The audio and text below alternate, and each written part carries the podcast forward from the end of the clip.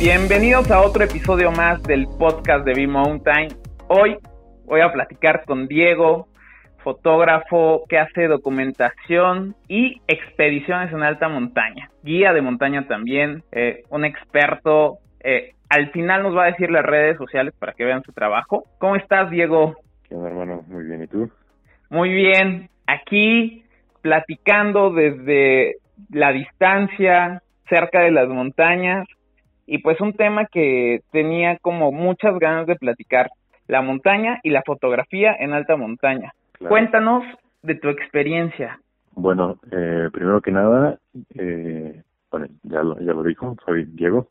Este, efectivamente me dedico a al tema de la documentación de, de expediciones en alta montaña, específicamente la parte de fotografía. Y bueno, también soy guía de montaña. Y bueno, yo empecé primero con la montaña eh, a los 12 años. Mi primera montaña fue la Malinche, acá que está entre Puebla y Tlaxcala. Y pues de ahí nació el gusto, ¿no? Nació el gusto y apenas hace unos cinco años aproximadamente comencé justamente con la fotografía y bueno, me, me cautivó la, la fotografía en montaña. Creo que es algo mm, diferente a lo que estamos acostumbrados, ¿no? Y, y es algo que es un, es un lugar que siempre te da algo nuevo. Y aunque sea el mismo lugar y lo visites mil veces, siempre va a haber algo diferente que puedas fotografiar. Sí, es increíble. Diego, te voy a interrumpir ahora con, con una idea que, que traía en la cabeza por eh, una lectura acerca de un director de fotografía, de estos eh, muy, muy, muy antiguos, eh, que decía que la fotografía de paisaje es la fotografía más fácil que existe porque las montañas, los amaneceres ahí están. Uno solo tiene que colocar la cámara y observar, ¿no? Y darle clic. ¿Tú qué opinas acerca de esto? Sí y no. sí, porque efectivamente realmente la naturaleza te da todo, te pone ahí en bandeja de plata, como dices, el paisaje, el momento, pero aquí el, el, la parte del no viene porque pues es todo un trabajo, ¿no? Atrás de, de esas fotografías, desde buscar esos lugares, eh, requieres de bastante tiempo, requieres de capital para poder trasladarte a esos lugares, eh, el esfuerzo, ¿no? Eh, hay veces que para llegar a, algún spot debes caminar horas, eh, incluso hasta tomar ciertos riesgos. Eh, a veces, no sé, tienes que escalar un poco o simplemente el clima, ¿no? El clima extremo como es eh, en la montaña. Y, y esperar, a veces tienes que esperar horas también, ¿no? Esperando ese momento y no siempre se te dan esos momentos porque hay veces que, por ejemplo, eh, si quieres tomar alguna foto de la Vía Láctea, pues ya organizas todo tu fin de semana, ¿no? Un, decir. Claro. Y llegas a, al lugar, te preparas, esperas la noche y pum, de repente se nubla. Y toda la noche estuvo nublado y adiós Vía Láctea. Y pues regresas sin nada y tienes que volver después. Completamente de acuerdo. Y, y, sí, exacto. Hay como un 50-50. Tal vez en, en el tema del paisajismo eh, no existe este gran esfuerzo como lo estás comentando, a diferencia de, de la alta montaña. En el Iztaccíhuatl, un lugar que me gusta mucho es cruzando el glaciar de Ayoloco, que es el glaciar de la Panza. Más o menos en distancia podrían ser a lo mejor unos 5 kilómetros y de tiempo, digo, un buen paso considerando que llevas todo el equipo y, y toda la mochila, unas, vamos a ponerle unas cinco horas, unas cinco horas y claro que dependiendo de lo que quieras tomar, si quieres tomar el atardecer, pues tienes que aventar eh, a, a mediodía, ¿no? Y a mediodía el sol está a todo lo que da, porque a pesar de que sea montaña y sea frío, estamos a más altura y el sol se siente a todo lo que da. Y igual, si quieres tomar, no sé, el amanecer, tal vez te implica pues irte a acampar desde la tarde anterior, pasar la noche ahí en el frío y estar pendiente, ¿no? En la mañana y salir con, con todo el frío y, y bueno, este, y, bueno, hay una cosa bien importante, ¿no? También en, en estos temas y es el, el uso del, del equipo para alta montaña. Eso es un, un, punto importante que ahorita me gustaría abordar como en, como en otra fase más adelante. Ok, bueno, ese esfuerzo que del que nos comenta, pues no solo físicamente, sino también mentalmente y creativamente, ¿no? Eh, platicábamos como un poquito antes de que la fotografía era fácil porque los paisajes ahí están dados, ¿no? Pero también como, como retomando tus palabras y con la experiencia que, que nos ha tocado, el clima cambia en minutos. Te voy a contar una experiencia que, que de novato, o sea, las primeras veces que, que hice algunos ascensos con la cámara, eh, me sucedieron que fue querer dejar la cámara sobre el tripié y el viento la tira. Pues un poco también retomar esto del equipo y de las precauciones que uno debe de tener en torno al equipo pues fotográfico y al equipo que llevas, ¿no? No creo que a diferencia de estar a nivel de piso de la fotografía de nivel de piso, es importante tomar muchísimas precauciones arriba, muchísimas. Sí, la fotografía vale la pena, pero no ponerse en riesgo y no poner en riesgo a, alguien que te acompaña, ¿no? En tu caso como guía. Claro. Sí, fíjate que este creo que es el tema, desde mi punto de vista, más importante. Creo que es la base de, ese tipo de fotografía, ¿no? Eh, llamémosle de aventura. Eh, primero, primero que nada, hay que estar conscientes que con la seguridad, pues no, no puedes negociar, ¿no? Eso siempre debe, debe ir como en primera instancia. Eh, por ejemplo, en mi caso, te, platico. Mm, antes que de saber tomar fotos y de ser un experto y de tener el super equipo y todo, en este caso de la alta montaña, lo principal, principal siempre va a ser conocer la montaña, ¿no? Tener los conocimientos básicos, tener la experiencia, eh, contar con el equipo necesario. Y esto porque, ¿no? Supongamos que hay veces que yo nada más voy a tomar fotografía, ¿no? Hay veces que yo no voy de guía. Entonces, y aunque pares, ah, bueno, continúo. Sí. este, y bueno, muchos pueden pensar, ay, qué padre, ¿no? Qué padre que nada más vas a tomar fotos y qué fácil y qué divertido. Sí, efectivamente lo es, pero no porque solamente vayas a tomar fotos, no quiere decir que, estás ya exento, ¿no? Al final de cuentas estás realizando la misma actividad y, bueno, volviendo al tema de tener los conocimientos básicos, es muy importante porque tú como fotógrafo debes de ser capaz de, pues, de, de moverte, ¿no? Solo en la montaña, de saber resolver problemas, de de poder eh, planear de acuerdo a las condiciones de la montaña, ¿no? Saberle el clima, el terreno, eh, incluso la gente, porque eh, como te digo, ¿no? O sea, el, que no vayas tú como responsable de un grupo de personas, eh, no, no te, no, pues no hace, no te puede evitar el tener cierta pues, responsabilidad. Entonces, por ejemplo, eh, debes apoyar también en estar eh, atento, atento a, a, las personas que, van en el grupo eh, y por ejemplo en alguna situación en que se en que fuera necesario, supongamos un accidente, ¿no? Alguien se lastima o algo, eh, igual tú debes poder ser capaz de, de apoyar en esas situaciones, ¿no? Por eso los conocimientos básicos en montaña creo que son esenciales porque al final de cuentas, en lugar, eh, más bien, debes poder apoyar tú a los demás y no convertirte en, una carga, ¿no? Para el grupo. Entonces, la seguridad siempre va a ir en primera instancia. Y, por ejemplo, en el equipo de, de fotografía, ahí, aprendes mucho en la montaña a, a economizar, a economizar tus... Mm, van a hacerte más práctico en el uso del equipo.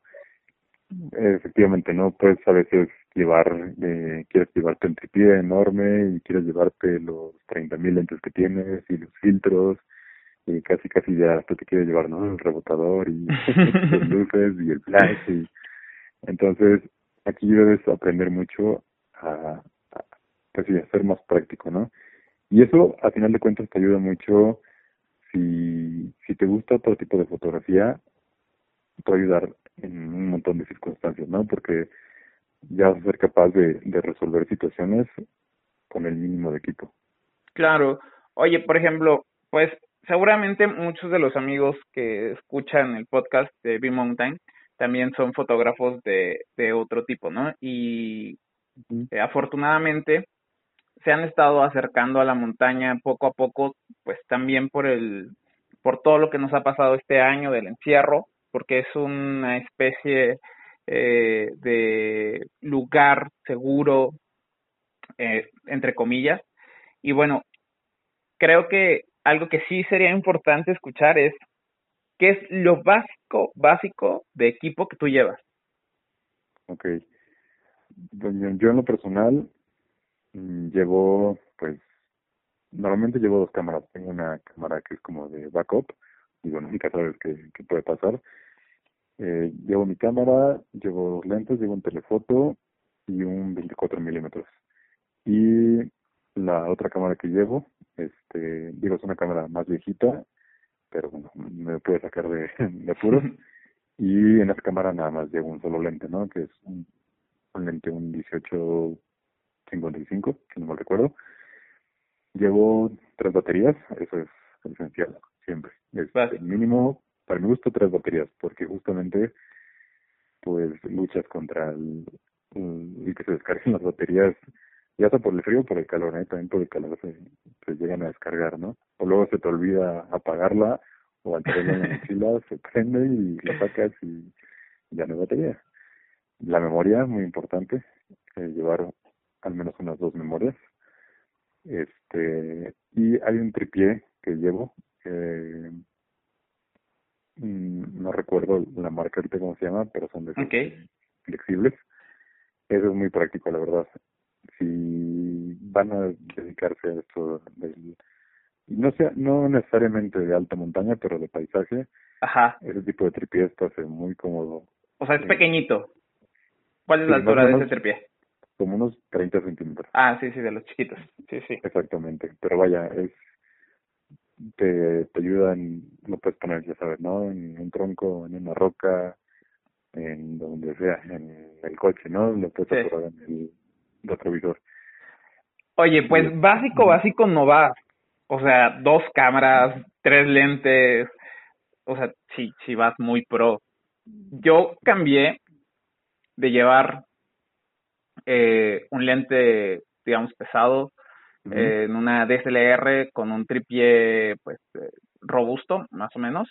Okay. Uh, me cambié a una cámara, pues, más pequeña con un solo lente claro. y, y un tripié de, o sea, para mí sí es fundamental eh, uh -huh. en, en, el tipo de fotografía que hago, un tripié pues de un metro más o menos, ¿no?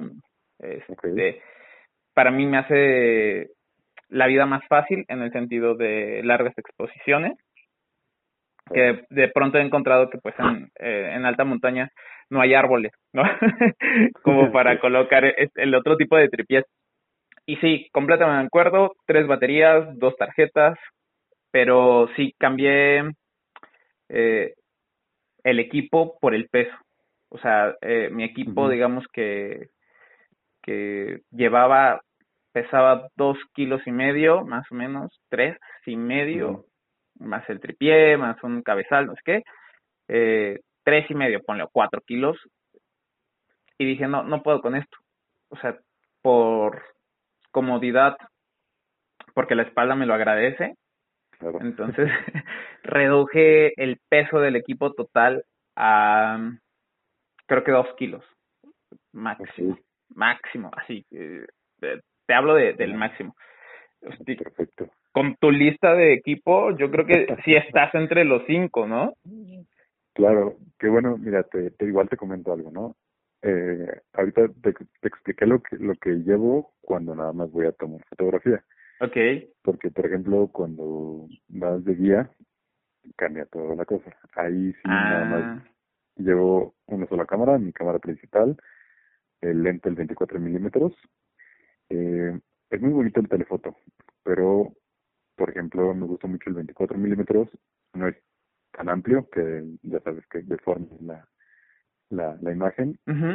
eh, pero es, al final es amplio, ¿no? Y, y con el tiempo me di cuenta a mí me gustaba mucho captar detalles, ¿no? Captar eh, las expresiones de la gente y por eso utilizaba mucho el telefoto.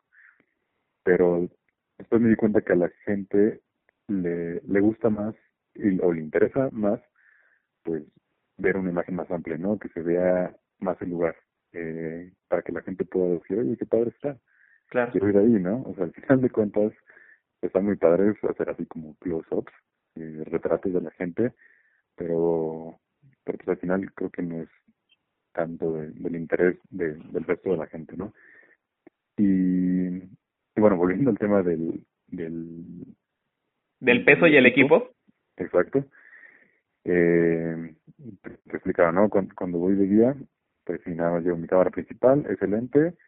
Ahí nada más llevo dos baterías, una memoria, me la juego un poco, pero hasta la fecha no pasó nada y listo, porque pues llevas la cuerda, llevas piolet, llevas mosquetones, llevas un sinfín de cosas, ¿no? Y entonces justamente el, peso, o llevas cuerda o llevas otra cámara, ¿no? Y como lo dije al principio, la seguridad siempre va a ser lo primordial.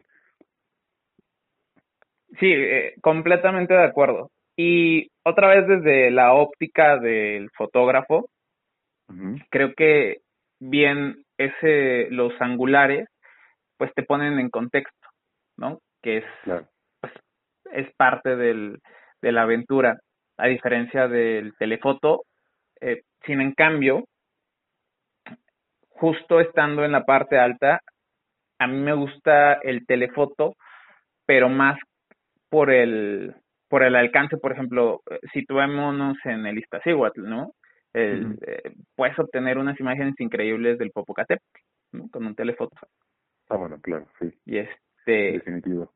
Entonces, ahí creo que sí la planeación juega un papel súper importante en el tema de la alta montaña, en el tema de la fotografía o el, el video. Y elegir tu mejor lente, o, o no tu mejor, sino creo que eh, con la idea con la que creas esa imagen, ¿no? Desde que estás, eh, pues, planeándolo y dices, creo que quiero hacer eh, planos abiertos y me decido por solo llevar eh, este lente, ¿no? Y completamente de acuerdo con que la seguridad no es negociable y tu seguridad tampoco, o sea, principalmente, ¿no? Entonces estar en óptimas condiciones, no cargar de más que te va a facilitar la vida, elegir el tripié con el que vas a estar más cómodo es súper importante, porque es algo que no puedes dejar ahí y decir, bueno, mañana regreso por él. O sea, no porque se lo puedan llevar, simplemente pues el, el, clima, eh, las rocas, el hielo, eh, así funciona la naturaleza. Y algo que, que me contabas antes de la llamada que me pareció súper interesante fue esta analogía de cómo ves eh, la vida y la montaña. ¿Te gustaría compartirlo con todos? Eh, claro, claro. Además, antes, eh, déjame comentar lo, que comentabas, ¿no? Regresándonos al tema de la planeación. Es un punto, creo que el punto más importante, porque justamente eh, teniendo una planeación correcta, puedes decidir qué equipo vas a llevar, ¿no? Y hay, hay algo que, que a mí me pasaba mucho y que seguramente a, muchos les pasa, y más en, en esos lugares, ¿no? Como es la montaña. Hay una infinidad de cosas que puedes tomar. Por ejemplo, supongamos que estábamos cruzando un glaciar y entonces tú tienes un compromiso, ¿no? De, de documentar cómo, cómo la gente está haciendo la progresión en el glaciar. Pero de repente, ¡pum!, ver que está el amanecer, ¿no? Del otro lado. Entonces hay ahí como una lucha interna, ¿no? Y quiero tomar a la gente, pero también al amanecer. Y, y entonces creo que en esa parte sí, sí debes de definirte un poco, ¿no? Eh, y pues tener tus objetivos claros, ¿no? Yo no siempre vas a poder tomar todo porque aparte en, en la montaña no es fácil como moverte así tan rápido, ¿no? O estarte moviendo aquí y allá es, y más a cierta altura, ¿no? Resulta bastante cansado. Y este, entonces definir prioridades, eso es algo muy importante y que te va a, pues evitar mucha frustración, ¿no? Porque mucha gente a veces porque no alcanzó a tomarle al, al amanecer o, o que el Popocatépetl hizo una exhalación, dicen ya, no, se me perdió, ¿no? No, mejor planea y otro día que, que, que no vayas con algún otro compromiso, pues ve, ¿no? Y específicamente eh, ve a, a tomar ese tipo de fotografías, ¿no? Y bueno, eh, ahora tomando el tema de la analogía. de la analogía. Oye, te, te, quiero interrumpir ahí, que creo que va a ir parte con el tema de la analogía. Creo que parte de, la, de lo que nos enseña la montaña a nivel fotográfico es el enfocarte y el aprender a lidiar con ese nivel de frustración que, del que mencionabas. Entonces, tomas decisiones a nivel fotográfico, pero con, con esa claridad de decir, yo sé que voy a regresar las montañas no se van a ir y, y puedo lidiar con ese nivel de, de frustración. Y no sé si, si te pase lo mismo, en mi caso me ha ayudado muchísimo a, a tener como más paciencia en todos los sentidos, a lidiar justo con, con la frustración de, de no hacer esa toma y, y pensar que, que ahí, ahí va a estar la montaña. Sí, bueno, voy a empezar el tema de la analogía. Eh, como te comentaba igual antes de la llamada, eh, yo también me dedico a la venta de seguros, ¿no? De, de vida y de gastos médicos. Entonces, eh, estas dos actividades tienen como mucho en común. Por ejemplo, como te comentaba, eh, tanto en, la montaña como en el tema de los seguros, mmm, es imposible, por decirlo así, eh, progresar en, en cualquiera de las dos actividades si la gente no confía en ti. Entonces, es un tema bien importante porque no es solo saber, por ejemplo, en, el tema de la montaña, no es solo saber tomar fotos y saber de montaña. Eh, hay todo un trabajo personal eh, de por medio, ¿no? Un trabajo eh, de, confianza, de autoconfianza, ¿no? En, ti mismo. Eh, y sobre todo, pues, el saber, no solo tener tu autoconfianza, sino saber reflejarla, ¿no? Sentirte seguro en cualquier situación, eh, saber que, que tienes los conocimientos, ¿no? Que, que al final de cuentas, pues, te van a ayudar en, en cualquier situación que pudiera presentarse y, la gente, la gente se da cuenta, ¿no? Eh, y en el tema, como decías, de la frustración, también se asemeja un poco, eh, bueno, bastante de hecho. Eh, tomando el ejemplo que te di del glaciar, ¿no? De el, grupo y el amanecer. Eh, al tú no poder, bueno, tomar otro ejemplo, por ejemplo el de la Vía Láctea, ¿no? Que se te nubla de repente. Entonces, a final de cuentas, podríamos tomar esa experiencia como, como que la montaña en ese, ese día te dice no, no quiero fotos, no quiero que me tomes fotos, ¿no? Hoy, hoy no. Y eso se asemeja mucho justamente a, pues a mi otro profesional, el tema de los seguros. No siempre, no siempre convences a una persona, al menos en, en el primer momento, ¿no? Eh, muchas veces te dicen, no, ahorita no, ahorita no quiero, ahorita no puedo, ahorita no me interesa, ¿no? Entonces, se asemeja mucho porque, al final de cuentas, hay todo un trabajo antes de, llegar, ya sea con esta persona con la que eh, te estás entrevistando, para, para explicarle, para darle una asesoría sobre los seguros, y te levantaste temprano, te vestiste, te planchaste la camisa, no sé, este, te desplazaste hasta un café que está del otro lado de del otro lado de la ciudad, igual en la montaña, al final de cuentas haces lo mismo, ¿no? Te eh, madrugas, eh, preparas tu equipo, eh, le en gasolina, en casetas, etc, etc, etc. Y al final recibes un no. Entonces, eso, eso al final de cuentas, las primeras veces sí es bastante tedioso.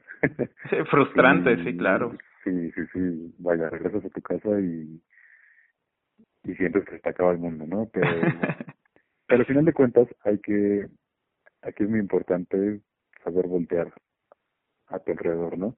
A lo mejor no pudiste tener esa foto que querías, pero por estar frustrado y, y vaya, eh, no te fijas que a lo mejor más abajito, en algún otro lado, no sé, tienes un panorama de la ciudad eh, que se ve padrísimo y, y, ahí está, ahí tienes una, ahí tienes una gran foto, ¿no?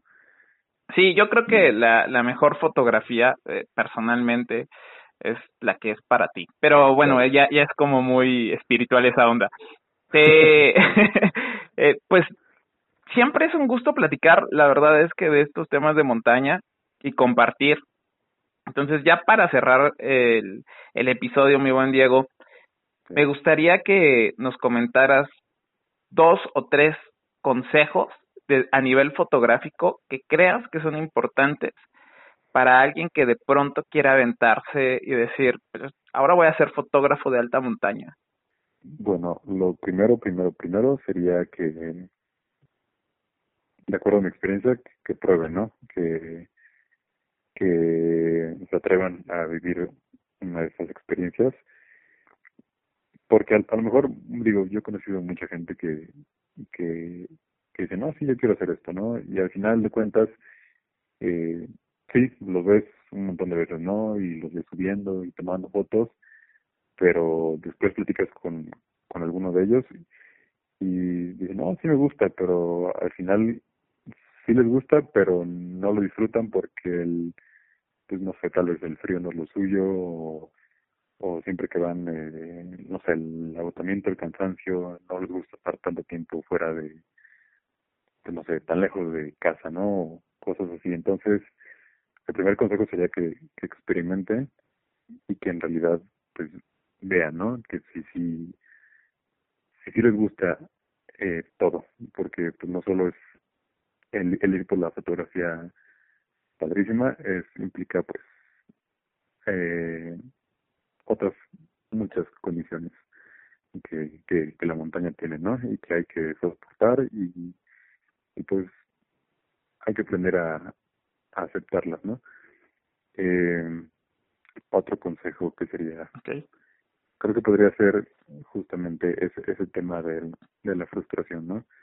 Eh, digo, ya, ya lo platicamos mucho, pero es bastante, creo que dentro de, dentro de los principales. Sí, es recurrente. Exactamente. Sí, no, no siempre, no siempre se, se puede todo, ¿no? Eh,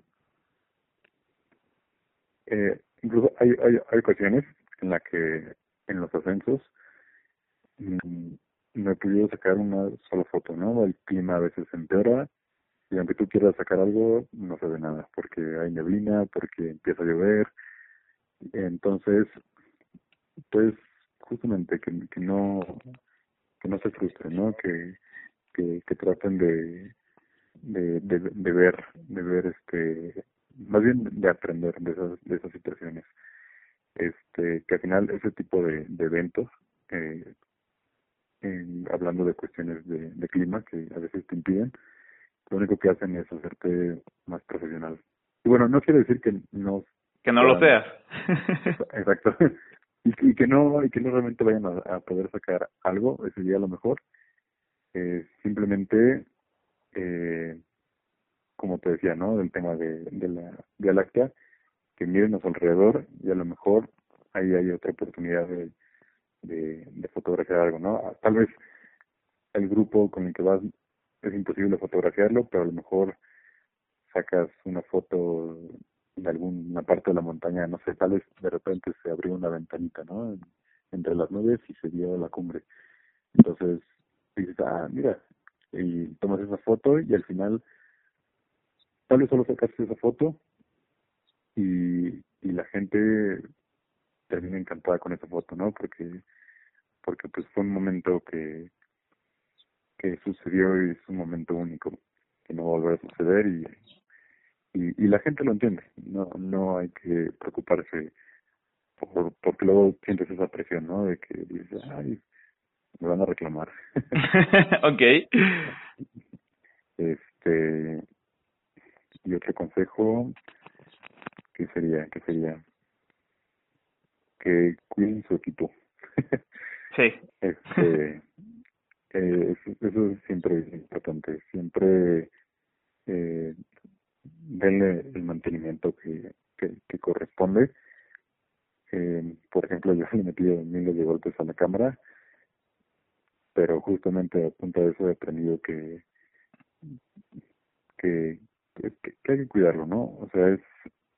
Mm, la verdad, he aprendido que las cámaras son muy resistentes pero pero aún así darle el, mantenimiento correcto y este y creo que es una cuestión como como de respeto no de respeto a, a a tu profesión más que nada creo que más bien por ese lado voy este de valorar lo, lo que tú haces no valorar tu esfuerzo este igual esto aplica mucho también a veces que hay fotografías este tal vez sacas una fotografía y para ti no es impresionante, ¿no? Eh, dices, no, puedo sacar algo mejor, pero valóralo, valóralo porque tal vez para ti tú tengas expectativas demasiado altas sobre ti mismo y está bien, pero me ha pasado muchas veces que tengo una foto que a mí me gustó y de repente la subo y digo, bueno, ya la subo y pum, medio mundo le encantó, ¿no? Entonces, siempre, pues sí, tienen en alta estima tu, tu, tu trabajo. Sí, yo creo que, exacto, yo creo que al final el, el trabajo de, de los fotógrafos o de la gente que está haciendo deportes extremos ya lo vale. Y, y quisiera sumar a estos consejos que antes de, de la cámara y eso, que bien lo decías, desde los 12 años te estás preparando, pues es la preparación, ¿no? Claro. Y que es importantísimo. Pues siempre, de verdad, siempre es un placer platicar de estos temas con gente que tiene experiencia, que está en este camino. Y bueno, pues un gustazo, Diego. Oye, cuéntanos de tus redes sociales para, para ya cerrar este episodio, en donde pueden encontrar tu trabajo, este, si quieren sumarse, a dónde lo pueden hacer.